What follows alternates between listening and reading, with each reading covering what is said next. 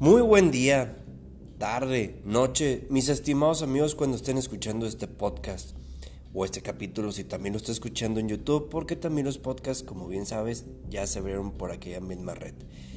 Amigos, el día de hoy traigo un tema muy interesante que son los 10 pecados capitales del marketing. ¿Sabes? Como también te he platicado los principios del marketing, en donde tenemos que apegarnos a ellos y no olvides por cierto escuchar ese especial que lo puedes escuchar a través de Spotify. Es bien importante entender que el marketing es una ciencia donde tenemos que apegarnos a las metodologías o aplicar las metodologías. Para ello te voy a hablar de los pecados capitales que tenemos que entender que no son siete, son diez según Phil Collar, el cual lo determina precisamente en su libro Los 10 pecados capitales del marketing. Y pues bueno, estos son problemas que afectan la gestión integral del negocio, su estrategia de marketing y sobre todo las ventas. Todo nuevo producto o servicio debe estar respaldado por un plan de marketing que proporcione una rentabilidad, que compense la correspondiente inversión de tiempo y dinero. Pero no todas las empresas están organizando de la mejor manera su estrategia de marketing. Algo falla en el marketing con el avance de la digitalización, transformación digital, las organizaciones deben de reorganizar sus planes de marketing. Y es que en gran parte los nuevos productos, servicios, empresas que aparecen fracasan. Estos fracasos se producen a pesar de todo el trabajo que se realiza en investigación de mercado, desarrollo y comprobación de concepto, análisis de negocio, verificación de mercado y lanzamiento comercial. Para hacer frente al caos, Kotler, el padre del marketing moderno, nos sugiere identificar pues estos 10 pecados capitales del marketing. Con estos tú podrás evitar o solucionar resulta vital para el progreso de tu negocio. Vamos al pecado número uno la empresa no está suficientemente focalizada en el mercado y orientada al consumidor. Es un grave error la falta de enfoque para ofrecer a los clientes los productos y los servicios que esperan básicamente para llevar al cierre en un corto plazo. La no focalización deja a la organización fuera del mercado. No se puede contentar a todo mundo. Hay que poner un foco en el segmento determinado. Ahora lo llamamos buyer persona. El foco tiene que estar marcada desde los órganos directivos. Es el punto clave del negocio, quién es nuestro cliente y qué le estamos ofreciendo. Pecado número 2. La empresa no conoce totalmente a su cliente objetivo. Según el punto anterior, aunque este pecado se basa no solamente en la existencia de datos, o en la existencia desactualizada sobre las necesidades de los clientes. La organización no dispone de una planificación para controlar y revisar los cambios y evolución de sus clientes, condiciones económicas, cambios de preferencias, expectativas, evolución de reclamaciones.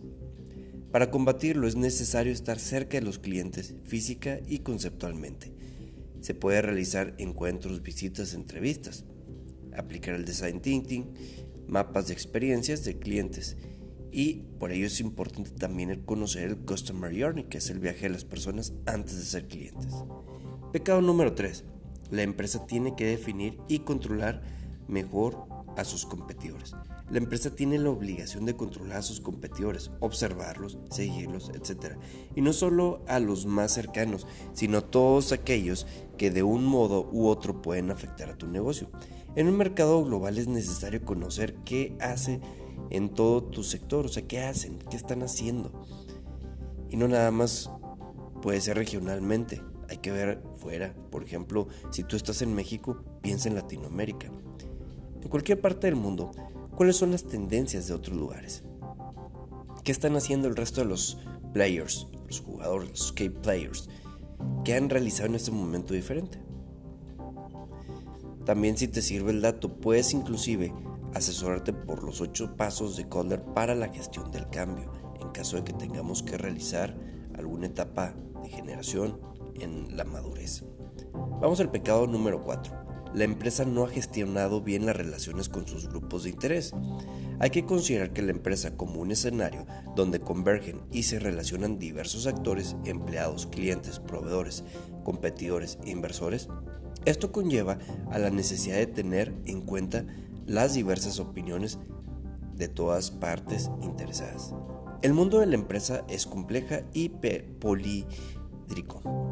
Cada departamento de la organización debe atender a su grupo de stakeholders y el gran líder tiene la que ser el gran timonel con una visión de 300 grados ante todo.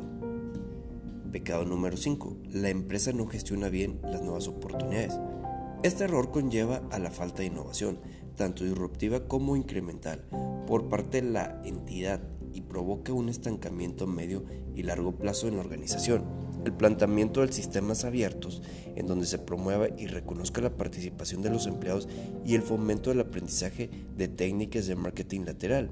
Esto constituyen los primeros pasos para poder descubrir opciones, especialmente en los entornos buca actuales. Por cierto, no te pierdas mi capítulo acerca de las metodologías del buca.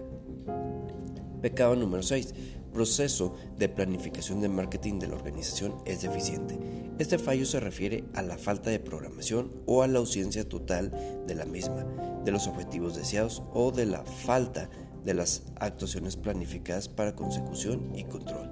Es necesario disponer de un buen plan de detalle y situación inicial, de un modo correcto mediante un análisis DAFO y el planteamiento de objetivos SMART Toda empresa debe poseer un plan de marketing y una declaración escrita de los objetivos, estrategias y tácticas claras y convincente sobre sus clientes, proveedores, distribuidores, que le conduzca a la resolución de sus objetivos. No necesitas tecnologías ágiles, lo que necesitas son personas ágiles. Pecado número 7. Deben de reforzarse las políticas de los productos y servicios de la empresa. Kohler nos menciona que la existencia de muchos productos y servicios no permite la focalización de estrategia de la organización, así como la gestión óptima de los recursos, influyendo la mayoría en las ocasiones en la rentabilidad general del negocio.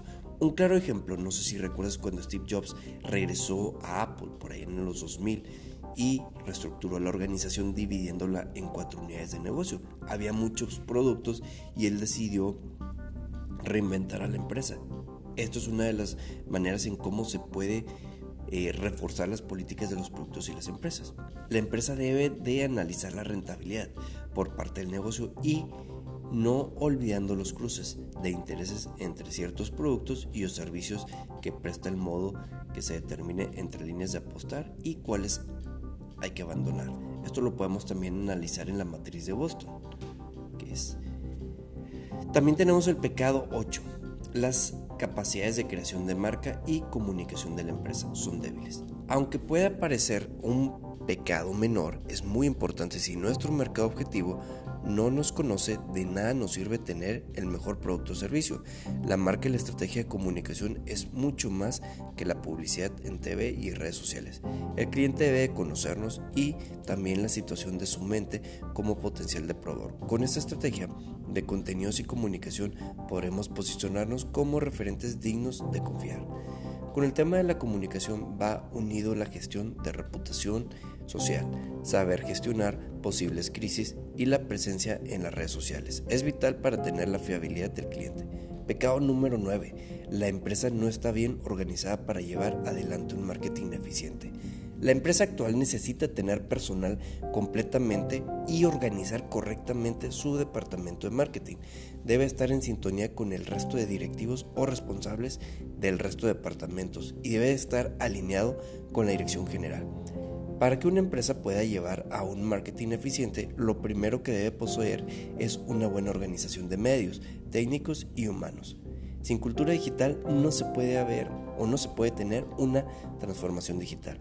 Pecado número 10 es el último. Pon mucha atención, la empresa no ha hecho el máximo empleo en la tecnología.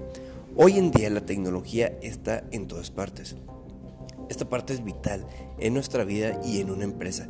Debe saberlo todo acerca de ella y sus utilidades si se quiere crecer y evolucionar en un mercado. Muchas empresas confunden digitalización con transformación digital. Los CEOs o miembros del staff no siempre están formados o familiarizados con las nuevas tecnologías. Se muestran recelosos y desconfían, pero hoy en día realizan un adecuado aprovechamiento de la tecnología digital en todas formas y posibilidades. Y muy bien amigos, hasta aquí llegamos el día de hoy con este tema. Es un tema muy interesante que debemos de considerar, sobre todo porque el marketing son metodologías. Si tú las aplicas correctamente bien, te va a ayudar. Y sobre todo, recuerda que tu negocio es un negocio o es un patrimonio muy importante para ti, sea pequeño, sea chico, sea grande. Te ha hablado tu amigo Adrián Rodríguez. Espero que te haya gustado y compártelo porque eso me va a ayudar también a entregar más contenido de valor. Muy buenas tardes. Hasta luego.